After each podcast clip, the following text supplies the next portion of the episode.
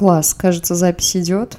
Всем привет, меня зовут Алена Кислицына, я стилист, коуч и психолог, и это мой подкаст «Жизнь в моей голове». Я давно уже хотела начать делать подкаст, э, но не думаю, что здесь нужны какие-то долгие лирические отступления. Просто сегодня хочу начать э, говорить уже наконец-то и вчера буквально я прогуливалась э, по знакомой уже мне дороге, и в голове э, в очередной раз было очень много мыслей, в ушах играла какая-то музыка, и вот я думала о том, э, какие истории мы правда проживаем с нашими вещами, и как эти истории перекладываются на нашу жизнь в целом. Та история, которой я сегодня хочу поделиться, она, мне кажется, настолько реальна и настолько актуальна для всех всех нас, что я просто не буду больше уже вас задерживать и скорее начну рассказывать. История в том, что, допустим, я хочу купить себе какую-нибудь новую вещь, понимаю, что она мне нужна, и не только нужна, но я правда ее хочу приобрести, потому что она будет мне и актуальна в плане работы, и актуальна в плане вообще жизни, там, прогулок, отдыха и так далее. Но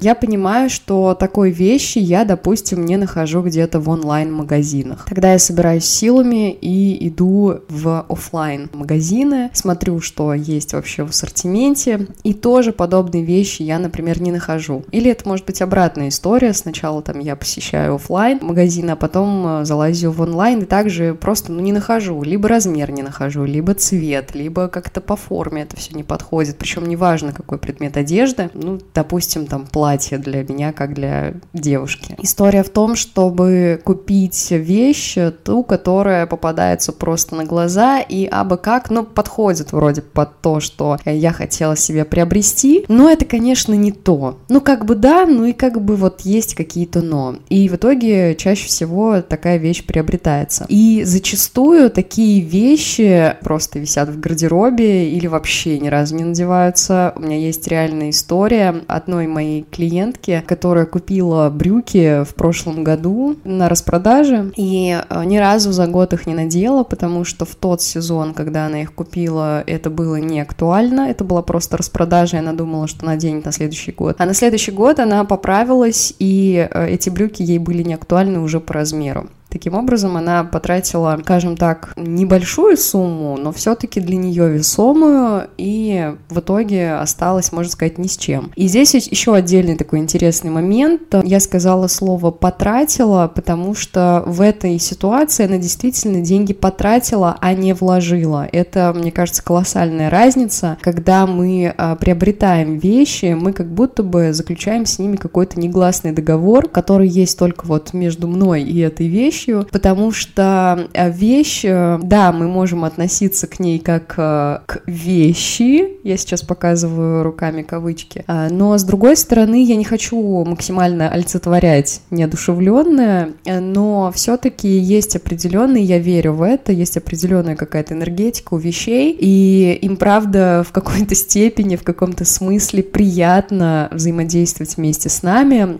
Таким образом мы как будто бы облагораживаем себя, да, или мы себя показываем, да, мы вот себя вот так вот как-то преподносим при помощи этой вещи, чтобы было видно, потому что в обществе, опять же, есть какие-то правила, которые мы следуем, да, мы там не ходим голыми, мы почему-то одеваемся, это когда-то было принято, и вот э, благодаря этим вещам мы себя и, собственно, проявляем в обществе. Но при этом вещь в каком-то смысле чувствует себя тоже комфортно и прекрасно, когда она именно работает на нас, то есть она надета в определенный момент, по определенному случаю, в определенном состоянии и так далее, и так далее. И вот вся эта история сводится к тому, что зачем покупать вещь, которая не до, назовем ее так. То есть вещь сама может быть по себе прекрасна, но она просто не ваша. И здесь, собственно, почему я сказала, что эту историю можно спокойно перенести в целом на жизнь, потому что, кажется, примерно так же мы и вступаем в отношения с людьми, не обязательно романтические романтического характера, а в целом в отношения, когда мы а, думаем, ну, как бы вот, наверное,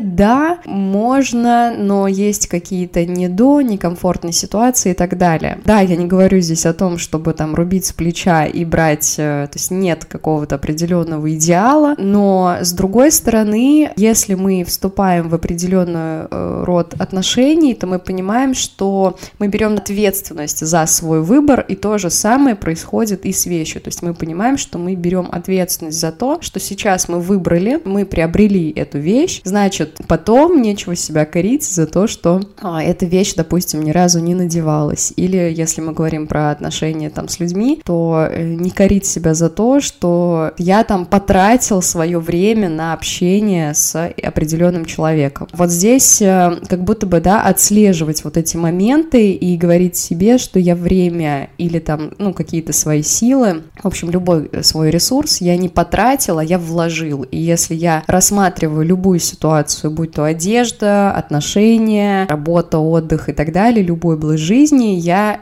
вкладываюсь, и я вкладываюсь, как бы это ни звучало, но здоровый эгоизм никто не отменял, я вкладываюсь в это что-то или кого-то конкретное, потому что мне действительно так комфортно, мне так классно, кайфово, драйвово жить, я об этом не, не пожалею, как минимум для меня это опыт, все, что я делаю, я делаю из любви. Вот такая мысль на сегодня, и, пожалуй, это все, услышимся.